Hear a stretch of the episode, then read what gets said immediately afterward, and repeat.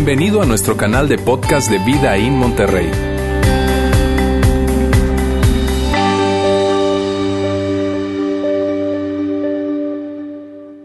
Muy buenas tardes, ¿cómo están? Me alegra saludarles. Hoy estamos terminando esta serie Duro como el acero. Una serie que ha sido desafiante, una serie que ha venido para sacudirnos de alguna manera. Yo estoy muy emocionado de que el día de hoy estamos terminando esta serie. Yo quiero, para terminar, quiero empezar, ¿verdad? Para terminar, quiero empezar hoy de la siguiente forma, ¿sabes? Quiero hablar acerca de la historia. De, cuando, cuando nosotros hablamos acerca de la historia, normalmente usamos este tipo de expresiones, fíjense bien. Decimos cosas como hubo una vez, un tiempo, ¿verdad?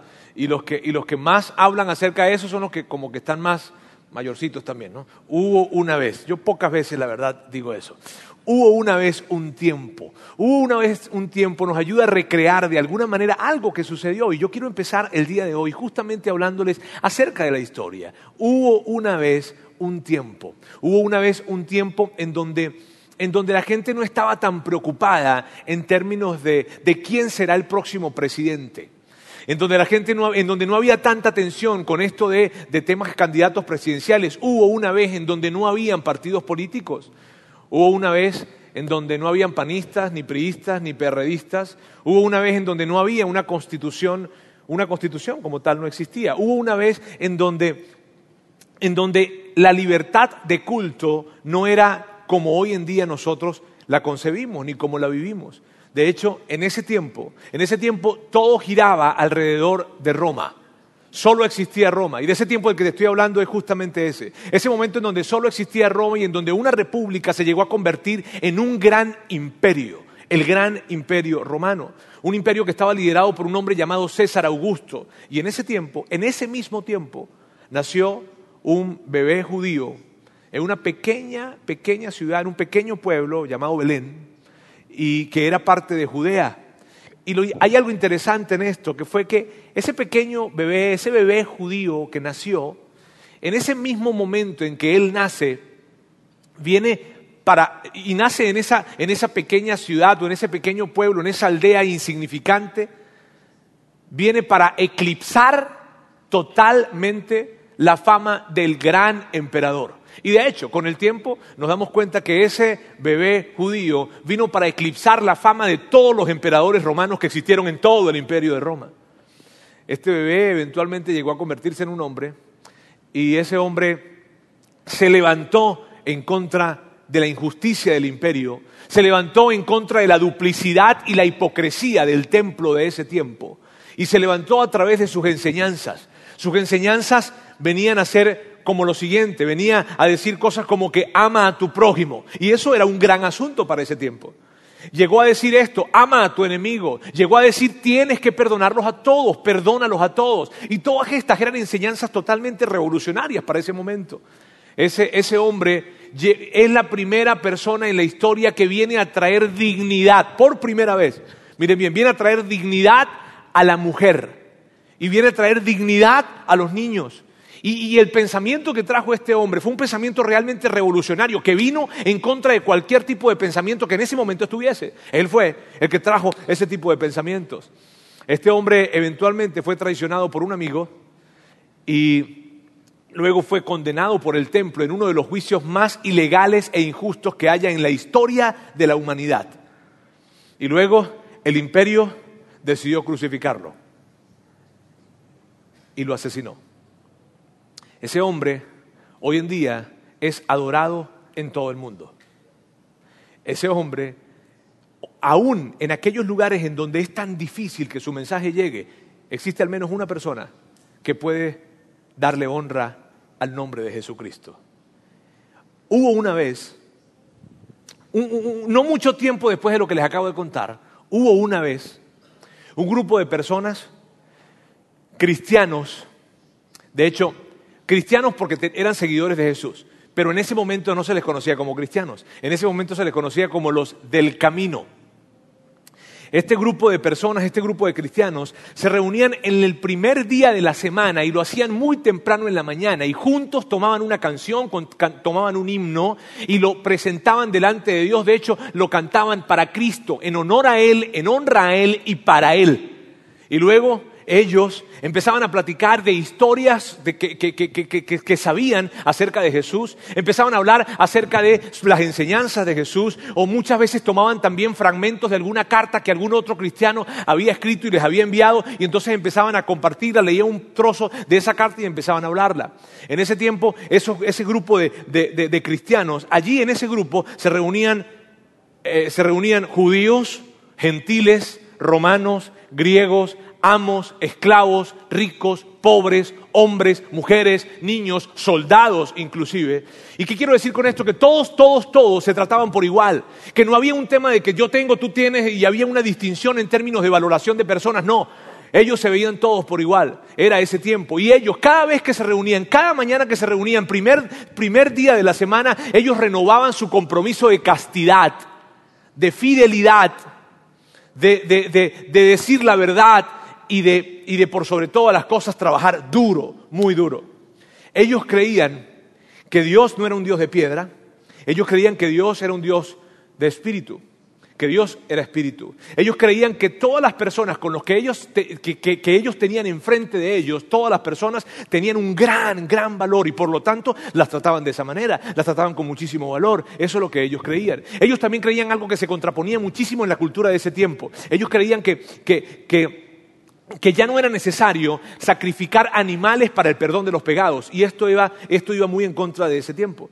Eventualmente ellos llegaron a ser traicionados también por algunos amigos, ellos fueron condenados también por el templo y fueron perseguidos por el imperio. Pero la influencia de, esos, de ese grupo de personas, la influencia de ese grupo de personas se diseminó por toda la región como una epidemia. Y hoy yo, tú y yo podemos recordarles a ellos y podemos decir, hubo una vez un tiempo porque fue lo que sucedió, fue historia. ¿Y por qué, les, por qué les hablo acerca de esta manera? ¿O por qué les hablo de esta manera? ¿Y por qué les hablo acerca de esto? Porque tú y yo hoy tenemos la oportunidad de construir nuestro hubo una vez. Miren bien, tú y yo hoy tenemos la oportunidad de construir nuestro hubo una vez. Hubo una vez en la ciudad de Monterrey un grupo de cristianos y cuando hablo de cristianos me refiero, miren bien, a seguidores de Jesús en general, cristianos, católicos, seguidores de Jesús. Entonces, la pregunta que tú y yo tenemos que hacernos, porque, porque, porque tú y yo hoy podemos recordar ese hubo una vez, pero ¿cómo seremos recordados nosotros dentro de 50, 100 y 200 años? Es importante que nos hagamos esa pregunta. ¿Cómo será nuestro hubo una vez? Hubo una vez un grupo de cristianos por allá en el norte de un país llamado México, una, una ciudad llamada Monterrey, y ese grupo de cristianos, ¿qué dirán? ¿Qué dirán acerca de la expresión de nuestra fe? ¿Qué dirán dentro de unos 100, de 50, 100, 200 años? ¿Por qué es importante que nosotros nos hagamos esa pregunta? Es importante porque tú y yo somos los mayordomos de la fe de nuestra generación. Me explico. La fe que, que, que, que va, la, la impresión, escuchen bien esto por favor, la impresión de la fe que tengan las siguientes generaciones depende de cómo tú y yo vivamos nuestra fe. Y esto es grande. Lo que tus hijos y tus nietos comprendan de la fe no depende de otra cosa más que la expresión de nuestra fe hoy en día. ¿Cómo estamos viviendo nuestro cristianismo? Y para hacer eso el día de hoy, yo quiero que vayamos a una narración, una, narrativa que se encuentra en el libro de Hechos y que es sumamente retadora, sumamente desafiante. Y es desafiante por lo siguiente, porque a través de esa narración se nos recuerda que hubo un tiempo en la que existió una versión del cristianismo que inspiraba asombro. Y miren bien, no inspiraba asombro en términos de alejarme, no inspiraba asombro en términos de que, uy, qué raros son, no. Inspiraba asombro en términos de admiración. Y la gente cuando veía a ese grupo de cristianos y la expresión de su fe en ese tiempo, cuando les veía, les inspiraba un gran asombro en términos de admiración y en términos de inclusive acercarse y querer ser parte de ellos, querer ser como ellos. Esto fue algo que sucedió dos meses, y mira que no estoy diciendo ni dos años ni veinte años, tan solo dos meses después de la crucifixión y la resurrección de Jesús. Ahora, si tú estás el día de hoy con nosotros y tú no estás familiarizado con la Biblia, probablemente es la primera vez que estás con nosotros y no, no, no entiendes todo este asunto de la Biblia, déjame explicarte el libro de los Hechos. El libro de los Hechos es, no es más que un manuscrito en donde están escritas, ¿verdad?, la, la, la, las acciones que siguieron después de que Jesús resucitó y dejó la tierra. En el libro de los Hechos es un manuscrito que está, que, que está escrito lo que, lo, que, lo que sucedió después de que Jesús dejó la tierra y, después, y, está escrito lo que los seguidores de Jesús hicieron en ese tiempo. Entonces el libro de los Hechos de eso se trata. Y yo no quiero que vayas a pensar tú que el día de hoy vamos a estar hablando, vamos a tener una clase de Biblia. No. Ni que vayas a pensar que vamos a estar hablando acerca de religión. No. Vamos a hablar acerca de un evento de la historia. Y eso es lo que vamos a hacer el día de hoy. Vamos a ver un momento de la historia que sucedió por allá más o menos en el primer siglo definitivamente y vamos a ver qué, qué, qué sucedió en ese momento. Entonces no es una clase de Biblia, sino es revisar un tiempo y un evento de la historia. Lucas es quien escribe el libro de los Hechos. Lucas fue un hombre que se dedicó, y, y, Lucas es interesante porque Lucas se dedicó a investigar acerca de los diferentes hechos y acontecimientos que habían sucedido en ese tiempo y lo hizo a través de entrevistas. La gran mayoría de su investigación la hizo a través de entrevistas y lo que hacía era que comparaba lo que decía este, lo que decía aquel y lo que decía este para ver si era verdad. Bien, a ver, si fue verdad que ganaron las chivas, a ver, dime tú que sí fue verdad, dime tú que fue verdad. Y entonces iba construyendo y construyendo y construyendo para ver si realmente era cierto. Y luego a través de estas entrevistas confirmaba y entonces confirmaba la veracidad de lo que había sucedido. Y eso es lo que hacía Lucas. Y Lucas escribió este libro. Y Lucas dice que inmediatamente después de que Jesús resucita y, y, y se va, ¿verdad? Inmediatamente de que Jesús es crucificado y resucita, el cristianismo, o sea, los seguidores de Jesús empezaron a, a, crecer de una manera increíble. De hecho, por toda la región había muchas preguntas y de hecho se dice que Jesús fue visto en muchos lugares después de haber resucitado. Eso fue increíble. Se dice que más de 500 personas vieron a Jesús después de haber resucitado en diferentes lugares. Lucas comenta que los apóstoles, o sea, los discípulos, ¿sabes? Ellos llegaron a ser el punto central en ese tiempo. En un momento en donde Jesús ya se había ido y, ya no estaba presente, algunas personas lo vieron, luego las personas que se volvieron punto central de todo este asunto fueron los apóstoles. Ellos se convirtieron como una especie de voceros y promotores principales de Jesús, de este nuevo movimiento que se llamaba el camino. Bien, ahora, esto es lo que sucedió. Y ahora vamos a ir, vamos a ver, y lo que vamos a ver el día de hoy está en el libro de Hechos, te digo, está en el capítulo número 4. Y yo quiero construirte un poquitito de contexto para que sepas qué fue lo que sucedió. Porque vamos a ir directo a, a, a, a, este acontecimiento, pero yo quiero hablarte un poco de lo que sucedió alrededor de eso, no lo que sucedió, sino el contexto, lo que estaba pasando en ese momento. Fíjense, les voy a hablar acerca de un momento en el que Pedro y Juan, los famosos discípulos, ¿verdad? Pedro y Juan, estaban, porque aún, mira, aún aunque tú probablemente sea la primera vez que estás acá y no sepas mucho de Biblia, todos sabemos que hubo unos dos discípulos que se llamaban Pedro y Juan. Bien, ahora, Pedro y Juan estaban subiendo al templo, ellos iban a dar sus plegarias, a rezar, a orar, era lo que hacían normalmente. Y cuando llegaron al templo, el templo, si tú no, no, nunca has visto una imagen de lo que era el templo judío, te estoy hablando de una, de una, eh, de una extensión de más o menos unos 60 mil metros cuadrados, con un gran muro que rodeaba todo, toda esa extensión. De hecho, y es interesante saberlo, porque parte de ese muro todavía existe. Parte de ese muro todavía existe. Entonces Juan y Pedro están subiendo, están llegando ya, y cuando llegan a, a, a este lugar, en una de las puertas de entrada del templo, que se llamaba la Hermosa, había un paralítico, un hombre que, que estaba lisiado y que había nacido así. Eh, de hecho, este hombre tenía más de 40 años y con esto hay dos cosas que entendemos. Con este dato de que ese hombre tenía más de 40 años, hay dos cosas que entendemos. Una, que estaba en la plena flor de la vida. ¿O no? Estaba en la plena flor de la vida. Ok, y la otra cosa que entendemos es que todos los que estaban alrededor de él, o todas las personas que llegaban al templo, lo conocían porque tenía mucho tiempo viéndolo. A él lo llevaban los familiares, o familiares o amigos llegaban y lo colocaban ahí en la puerta de entrada del templo, y lo que hacían era que él empezaba a pedir limosna, y lo hacían cada día, lo colocaban allí. Entonces la gente que pasaba a través del templo tenía muchísimos años viéndolo, siempre pidiendo. Y sucedió algo sumamente interesante. Cuando Pedro y Juan pasa, lo que era de esperarse es que él les pide, y Pedro se voltea y le dice, ¿sabes qué? No tengo oro, no tengo plata, pero lo que tengo yo te voy a dar. Lo tomó de la mano y le dijo, levántate en el nombre de Jesús. De hecho, lo dijo, levántate en el nombre de Jesús de Nazaret. Y el hombre lo levantó, lo aló con la mano, él se levanta, se enderezan los tobillos, se enderezan los pies y hay un gran acontecimiento alrededor de esto. ¿Te puedes imaginar una escena como esa? Hay veces que leemos esas cosas y las leemos como muy rápido, ¿verdad? Pero te puedes imaginar un momento en el que alguien que tú conoces, que ha estado paralítico toda la vida, alguien viene, se acerca y le dice, levántate en el nombre de Jesús, le toma de la mano y cuando tú tenías años, probablemente nunca lo conociste caminando, ahora lo vas a ver caminando. Eso que hizo que toda la gente que estaba alrededor empezó a que, ¡guau! ¡Wow! De hecho, probablemente algunos dirían, no manches. Y, fue, fue, fue sorprendente, fue sorprendente para ellos el ver ahora ese hombre que lo habían visto siempre paralítico, ahora estaba caminando. Entonces Juan y Pedro siguieron caminando y ¿qué, qué crees tú que hizo ese hombre? Ese hombre, mira, él se, de hecho, una de las versiones de la Biblia dice se aferró a Pedro y a Juan. ¿Y cómo no se van a aferrar a él? ¿Viste? O cómo no se iba a aferrar. Él se les pegó al ladito Pedro y Juan. Yo camino pegadito de ustedes allí. Y Pedro y Juan entraron hacia la parte alta del templo. Y cuando entraron, la gente empezó a ver al paralítico y decían, a ver, ese no es el, eh, epa, ese no es el paralítico que está. No manches. Sí, sí, sí, el paralítico. El que- no te lo puedo creer. A ver, a ver, a ver, a ver. Y se le acercaban y probablemente le agarraban la pierna y le decían, a ver. Así, así. Sí, sí, sí, sí, sí, es el paralítico, es el paralítico. La gente estaba fascinada y claro que estaría fascinada. Más gente empezó a acercarse, acercarse, acercarse y dijeron, ¿cómo es posible? Y Pedro le dijo, ¿pero por qué se asombran? Pedro le dice, ¿por qué se asombran? Y en, medio de eso, él- mira, él vio esa situación como una tremenda oportunidad para hablar de su Señor.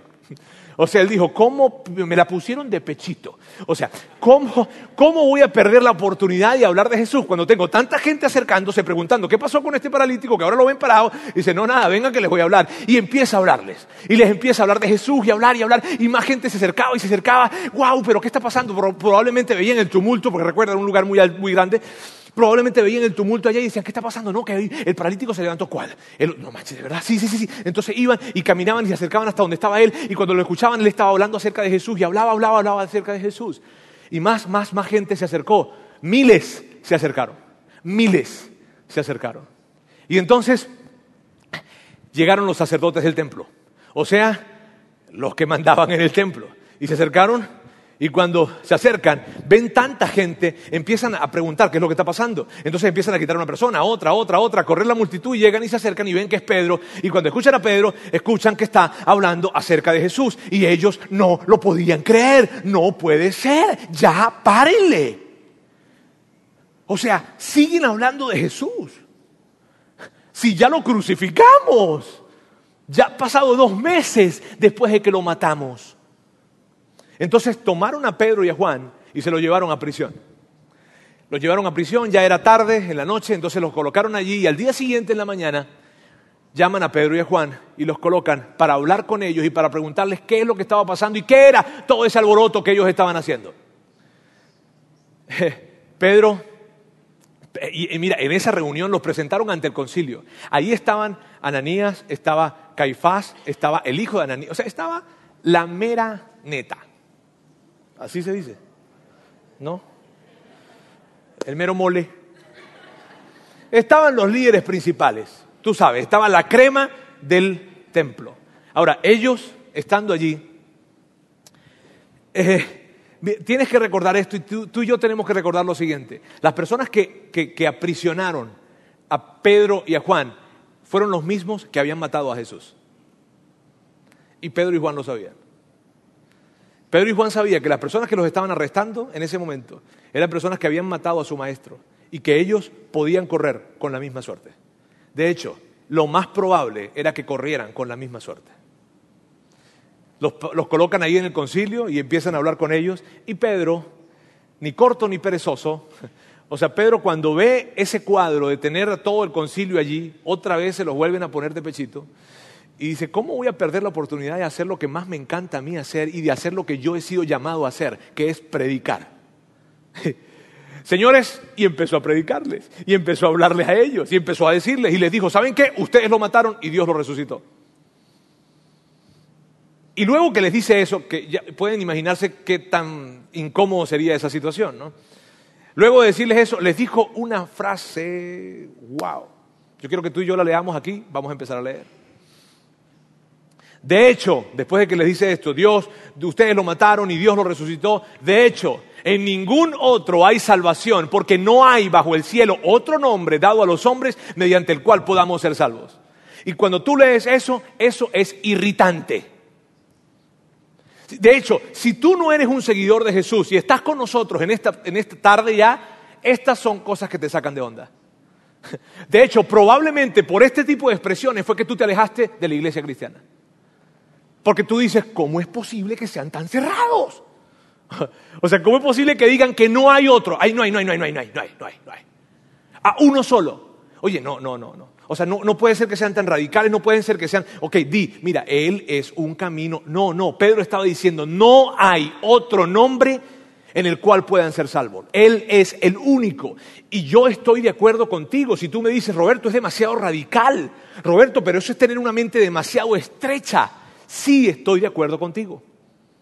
Es verdad. Un comentario como eso, ¿sabes? Yo normalmente cuando hablo trato de evitar decir nunca, siempre, porque creo que es una gran exageración. Y aquí tenemos hablando a Pedro diciendo, no existe, no hay ningún otro nombre. Y cuando tú lees eso, te saca de onda. Si no eres un seguidor de Jesús, claro que te saca de onda y yo te entiendo. Ahí tenemos a Pedro diciéndoles a ellos, mirándolos a la cara, mirándolos a los ojos y diciéndoles, ustedes lo mataron y Dios lo resucitó. Y quiero decirles algo, no existe un nombre bajo los cielos que en el cual haya salvación, sino solo en el nombre de aquel que ustedes mataron.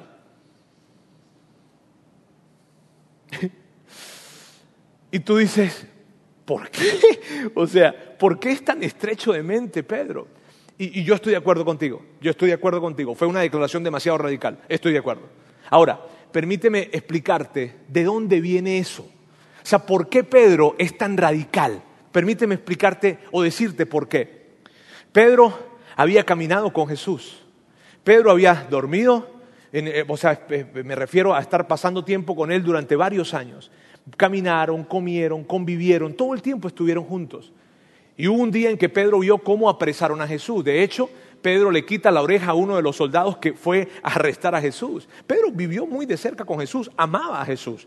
Y él vio cómo Jesús fue lastimado y golpeado, cómo fue humillado, cómo fue colocado en una cruz y asesinado. Pedro vio eso. Y Pedro vio luego cómo lo colocan a él dentro de una tumba y hay una piedra que viene para sellar esa tumba y no hay posibilidades, no hay posibilidades de que, de que, de que nada sucediera con Jesús, sino que él lloró amargamente la muerte de Jesús.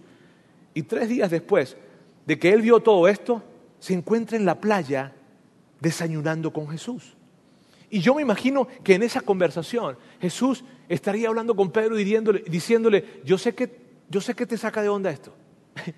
Yo, Pedro, yo, yo sé que, que, es extraño esto, que me hayas visto morir y ahora estemos tú y yo desayunando juntos. Yo sé que es extraño, pero quiero decirte algo, Pedro. Pedro, yo soy el Salvador. Pedro, yo soy Jesús el Cristo.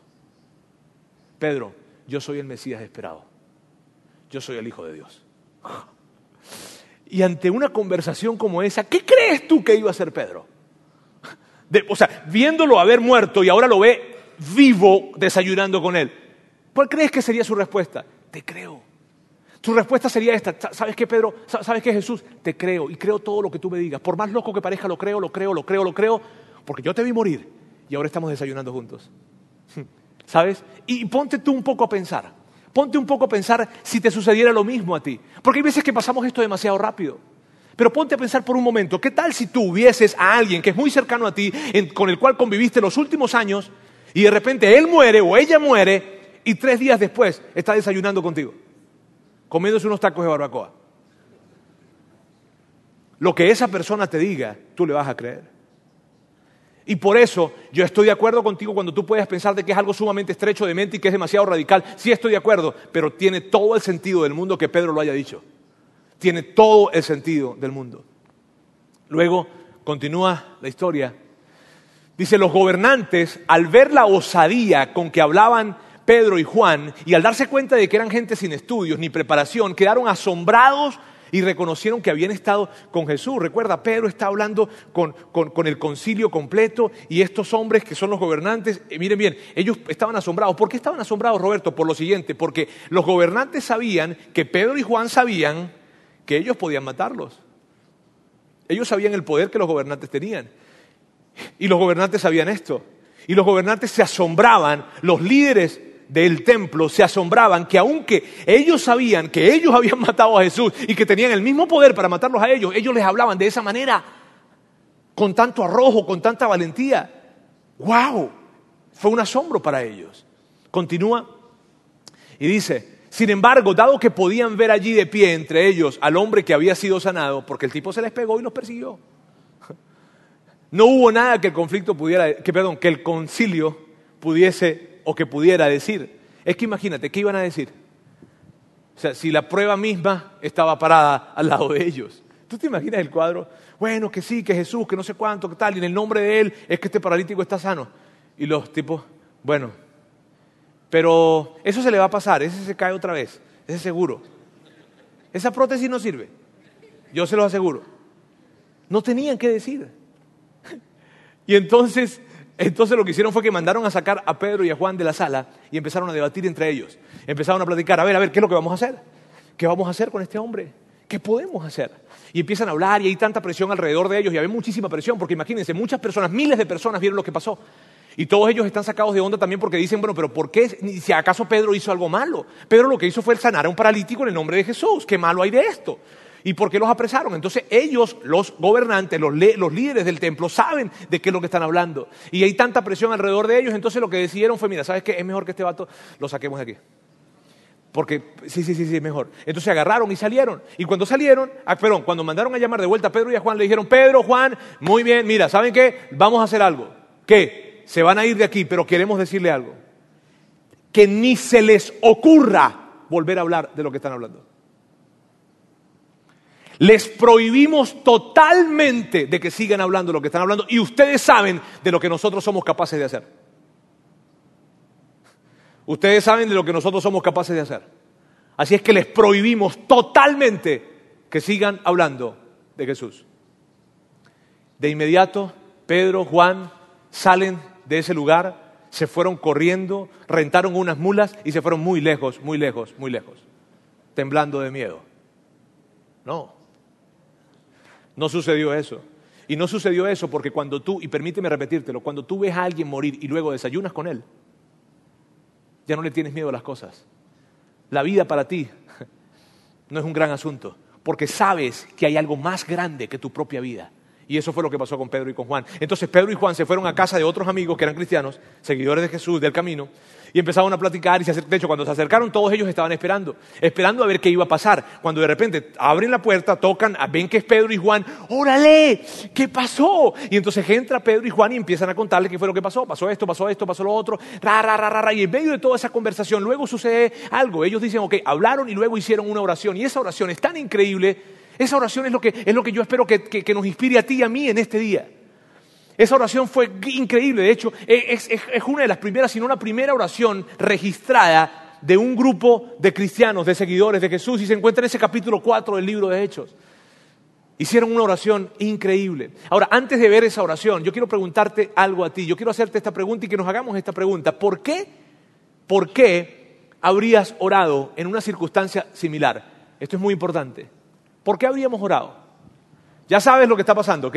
Ya sabes, Pedro y Juan acaban de salir de la cárcel porque hay gente que fue la que mató a su maestro, que ahora los está buscando a ellos, los está observando y los está persiguiendo.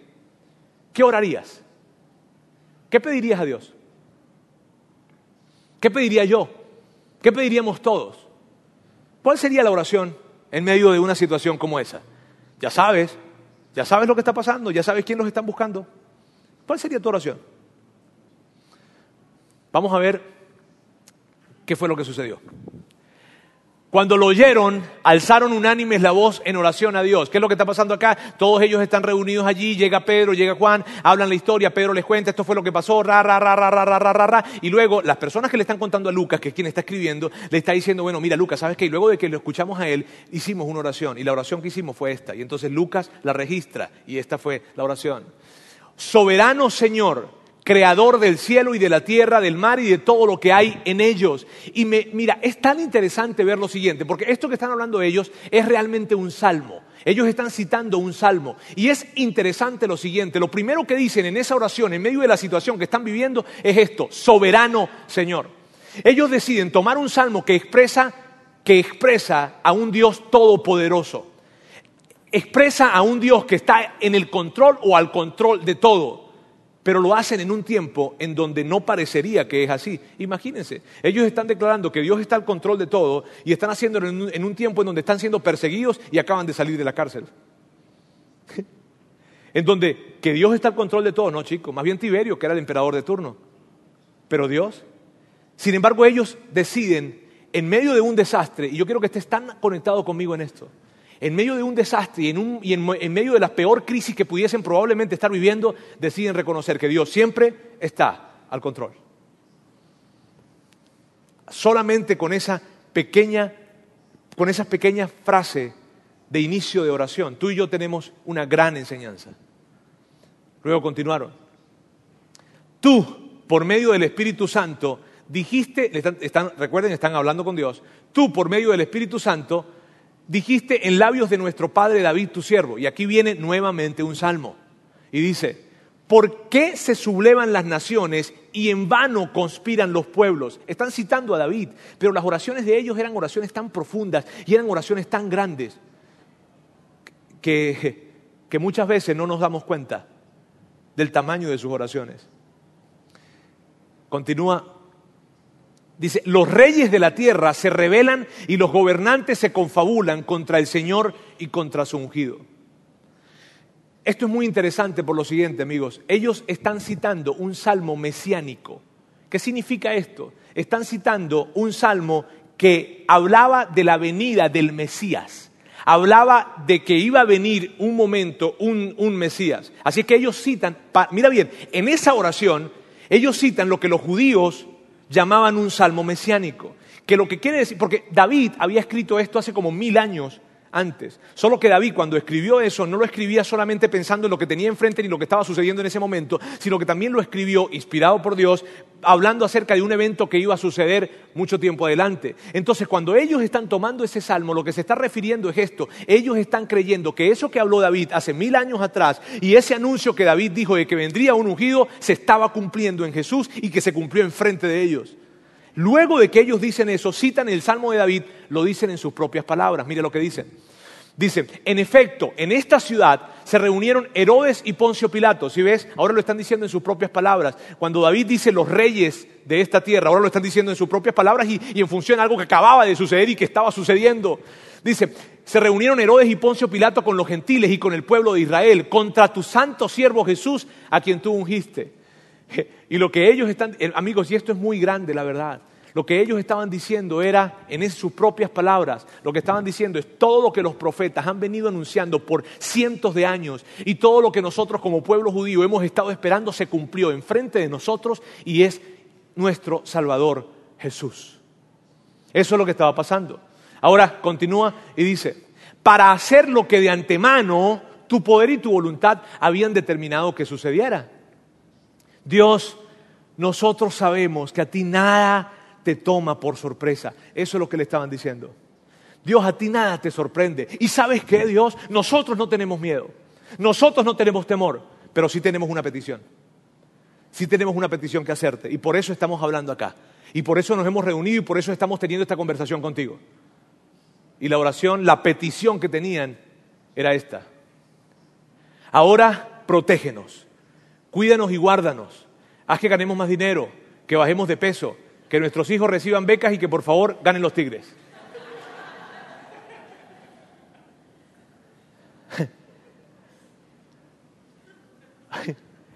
¿Sabes qué? Esto a mí me avergüenza.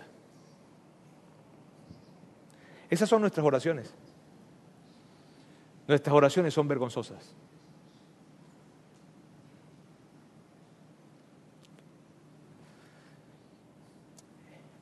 Oramos por cosas tan pequeñas que solo suceden cosas pequeñas.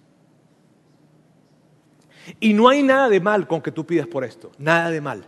Pero todo está mal cuando tus oraciones se resumen a eso.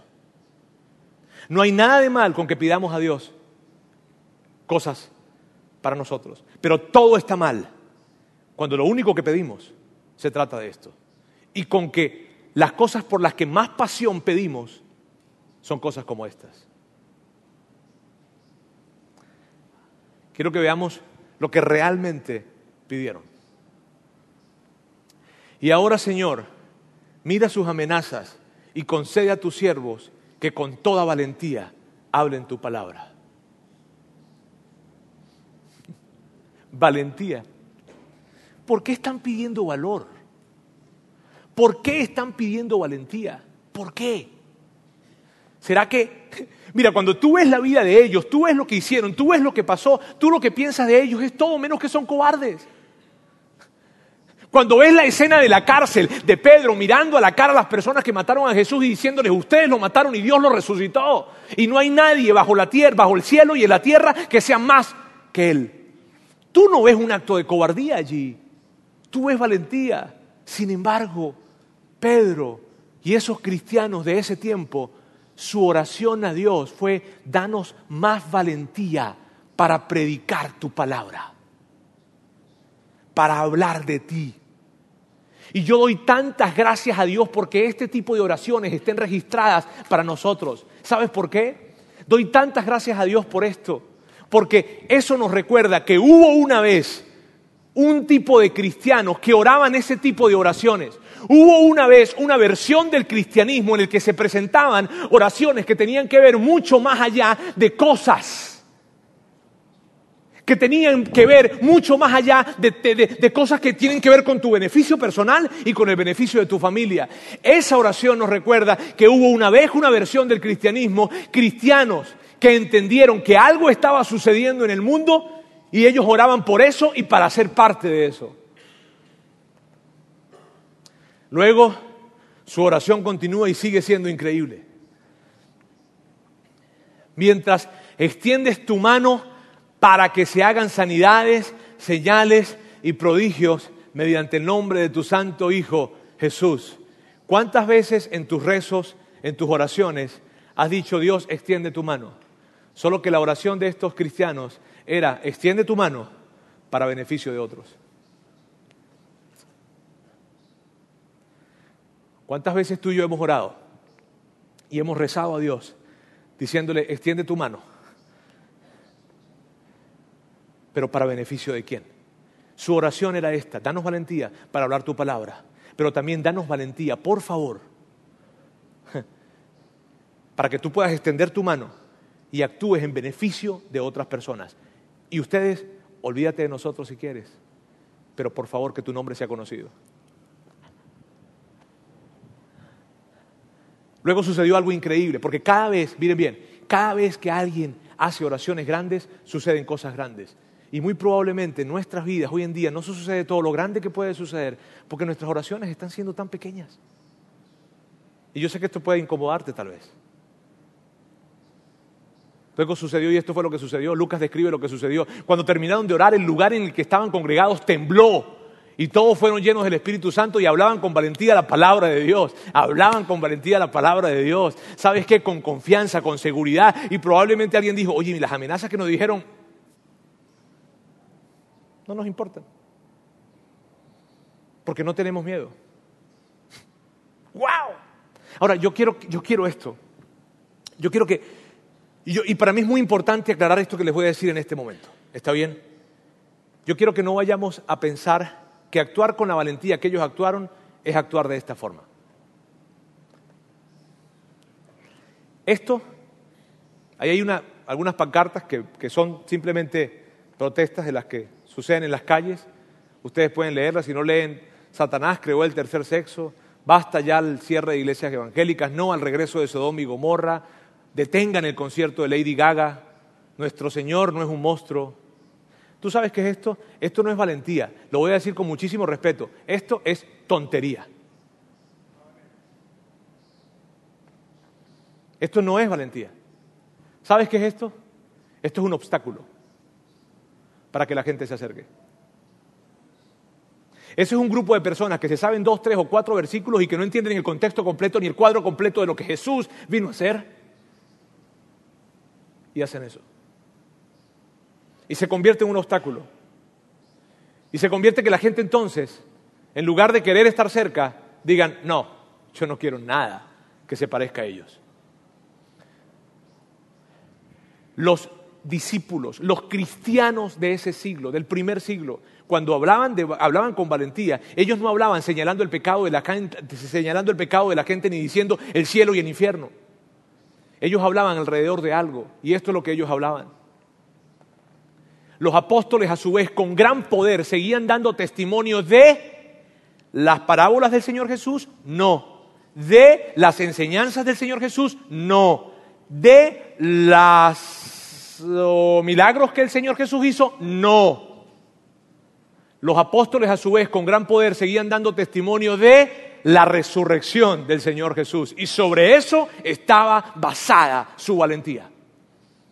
Sobre eso estaba basado su coraje, su arrojo. No sobre logros, no sobre lo que tenían o lo que sabían. Ellos simplemente decían, yo no sé muchas cosas y no tengo muchas cosas, pero lo que sí sé es que Jesús resucitó. Y eso les llenaba de valor, les llenaba de fuerza, les llenaba de seguir caminando y no importándole las amenazas que pudiesen haber a su alrededor. Ese era el valor que ellos tenían y su valentía, que era inspirada justamente por este evento de la resurrección, ¿sabes? Se traducía. ¿Sabes en qué se traducía? Se traducía en altruismo. Se traducía en generosidad, se traducía en compasión, porque cuando alguien no teme perder nada, abre sus manos. Porque cuando alguien no teme en la vida, ni le teme a las pérdidas. Entonces es una persona que crece en generosidad y crece en compasión. Su compasión y su generosidad transformaron el mundo del primer siglo. No fue su señalamiento al pecado de la gente. ¿Sabes?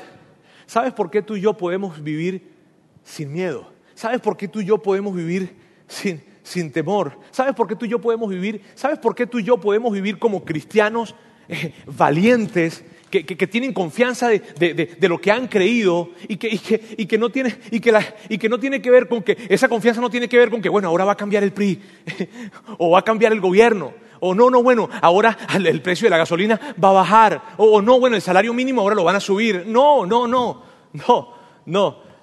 ¿Sabes, sabes, sabes por qué tú puedes Tú y yo podemos vivir sin miedo por esto, porque Dios resucitó a Jesús de entre los muertos. Por eso. Y si tal vez tú dices, Roberto, ¿qué? Yo lo entiendo, pero ¿qué hago con todo esto que estoy viviendo? ¿Qué hago con todas las situaciones que hay a mi alrededor? ¿Qué hago con toda la presión que tengo? Mira bien, toda esa presión que tú tienes, probablemente que está a tu alrededor, es más tuya que de la, alrededor. No, Roberto, mira lo que me está pasando. Mira mi enfermedad, mira la enfermedad de mis hijos, mira las situaciones de tensión financiera que tenga. Sí, está bien, pero ¿sabes cuál es la diferencia? Que tú puedes entender y tener toda seguridad de que Jesús está vivo y está contigo. Y cuando tú enfrentas retos y desafíos en la vida, sea cual sea, entendiendo que no estás solo, que ahora Jesús está contigo y que es una realidad, ya no caminas con miedo. Porque no le tememos a lo que pueda dañar nuestro cuerpo. Ya no caminas con miedo. Si tú estás con nosotros hoy, eh, eh, y sabes, es bueno que sepas esto, porque nosotros muchas veces si estás con nosotros por primera vez, si has estado mucho tiempo con nosotros, tú muchas veces nos has, escuchado decir lo siguiente, nos has escuchado decir que nosotros creemos que, Jesús que Dios resucitó a Jesús, no porque la Biblia lo dice, sino porque Mateo, que fue un testigo presencial, lo vio y lo escribió. Porque Juan, quien fue un testigo presencial, lo vio y lo escribió. Porque Marcos estuvo muy cerca de testigos presenciales que lo vieron, le dijeron y él lo escribió. Porque Lucas hizo una investigación increíble y a través de su investigación no hizo más que confirmar que lo que pasó fue verdad. Jesús murió y resucitó. Porque Pedro, quien lo vio, también le escribió y habló acerca de esto. Porque Santiago, quien fue el hermano de Jesús y que al principio no creía en Jesús, luego de la resurrección dijo, ¡Ah, órale, mi hermano como que si el Mesías. Y entonces creyó. Por eso lo creemos. Sabes, yo quiero, esta serie se ha tratado de esto, amigos. Se ha tratado de que tú y yo no tenemos que vivir con miedo. Tú y yo, el miedo puede llegar, el miedo puede llegar, pero no viviremos bajo la influencia del temor, sino que cada vez que el miedo venga a tocar nuestra puerta, lo miraremos a los ojos y le diremos, ¿sabes qué? No te voy a escuchar. Y no te voy a escuchar porque yo soy un seguidor de Jesús. Y cuando tú y yo vivimos de esa manera, nuestra valentía se traduce en altruismo y empezaremos a dar más de lo que hasta el día de hoy hemos dado, porque no tendremos temor de perder. Ahora yo quiero volver a la pregunta que al principio hacía, y es esta pregunta.